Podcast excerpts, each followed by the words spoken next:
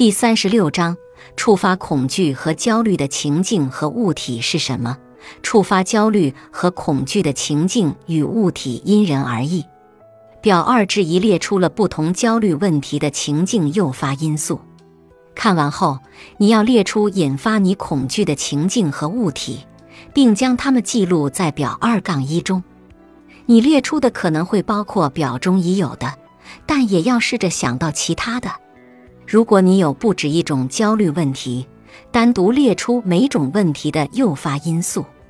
如果你在表二杠一中找不到你的焦虑问题，那就把你的问题写在表二杠二中。本集播放完毕，感谢您的收听。喜欢别忘了订阅专辑、关注主播，主页有更多精彩内容。